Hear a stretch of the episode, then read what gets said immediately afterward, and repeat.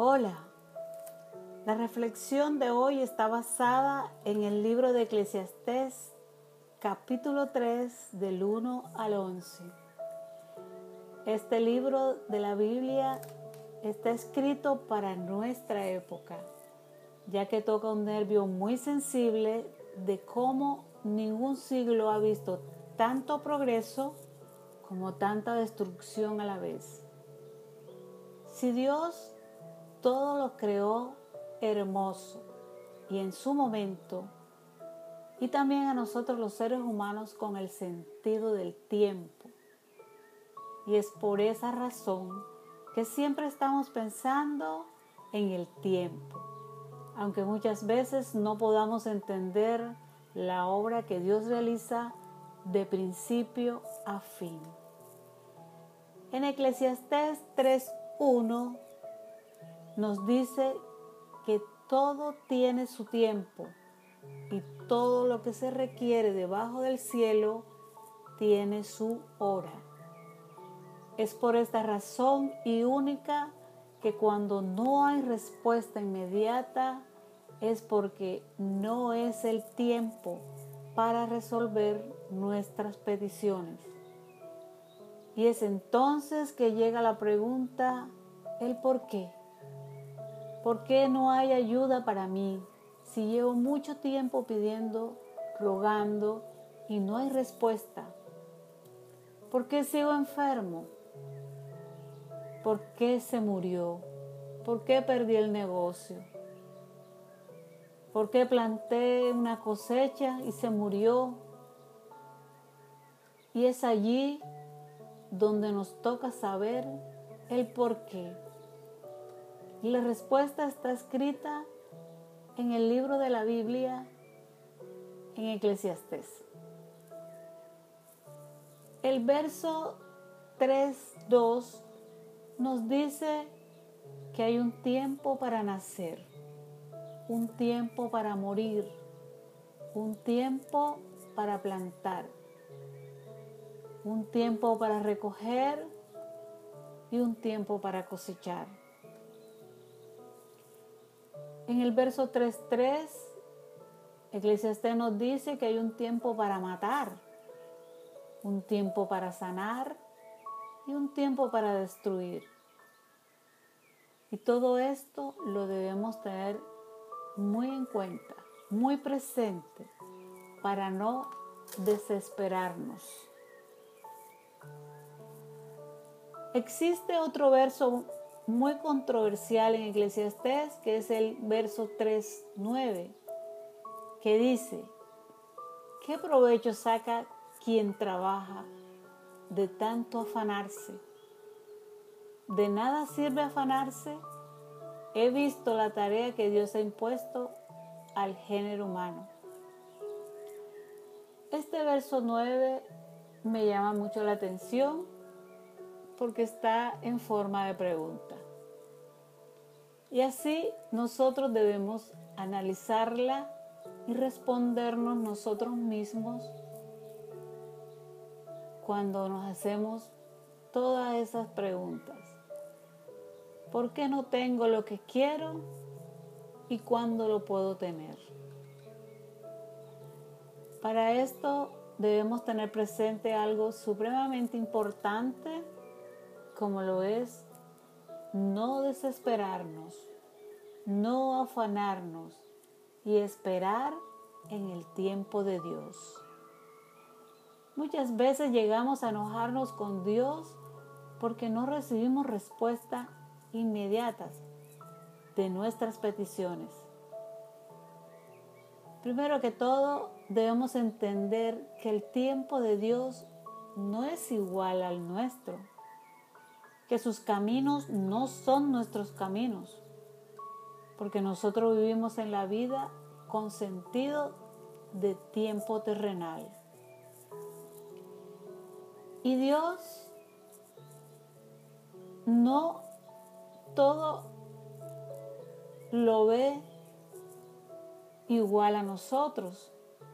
Él lo ve diferente desde una perspectiva eterna. Y a pesar que es muy difícil, como humanos que somos, esperar en el tiempo de Dios, porque vivimos en un mundo dominado por el tiempo terrenal. Especialmente se nos muere un ser muy querido, no llega, no entendemos por qué. Todos los días nos preguntamos por qué. Simplemente porque será su tiempo.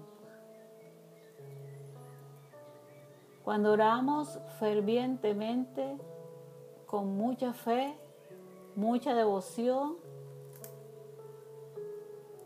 esperamos un milagro. Pensamos que el resultado final está allá, pero está en manos de Dios. Y vuelvo les repito, los tiempos de Dios no son los mismos de nosotros. Son tiempos celestiales. Que nos quede claro que nada lo que pase en este mundo es por casualidad. Todo tiene un tiempo. Y esto sucede porque los tiempos de Dios son perfectos y liberadores. En cuanto a la oración de salvación, de vida, los intercesores no tienen la última palabra sobre el tiempo de muerte de alguien, ni de su sanación, ni, mucho menos de su recuperación. La tiene nuestro Padre Celestial. Y es muy gratificante cuando nos rendimos a Dios y traemos nuestras preocupaciones ante Él. Y se la confiamos como un Padre amoroso que es. Le lloramos, le suplicamos y Él nos escucha, porque Él es omnisciente y omnipresente. Cuando estamos en eso sentimos un gozo en nuestro corazón como una ráfaga de aire fresco buscando su bondad para nuestro tiempo de espera. Les aseguro que aunque no entendamos lo que Dios está haciendo, sí podemos estar confiados que está obrando a nuestro favor, que está allí y hará tu vida hermosa en su tiempo perfecto. Los exhorto a seguir orando y no perder la fe, sobre todo en estos tiempos tan difíciles que nos ha tocado vivir. Recuerde, no importa lo que su mundo se puede sacudir. Dios es inamovible. Así que no deje de confiar en Dios cuando atraviese tiempos difíciles. Oremos. Ayúdanos, Señor, a siempre recordar que tu espíritu en mí es más grande que cualquier cosa a la que me pueda enfrentar. Padre Celestial, hoy venimos rendidos a ti solicitando tu favor en tu tiempo y hora. Como dice el Salmo 23, Jehová es mi pastor, nada me faltará. En lugares de delicados pastos me hará descansar. Junto a aguas de reposo me pastoreará. Confortará mi alma me guiará por sendas de justicia por amor de su nombre. Aunque ande en valle de sombra de muerte, no temeré mal alguno, porque tú estás conmigo. Tu vara y tu callado me infundirán aliento. Adereza mesa delante de mí en presencia de mis angustiadores. Unge mi cabeza con aceite mi copa está rebosando. Ciertamente el bien y la misericordia me seguirán todos los días de mi vida, y en la casa de Jehová moraré por largos días. Amén.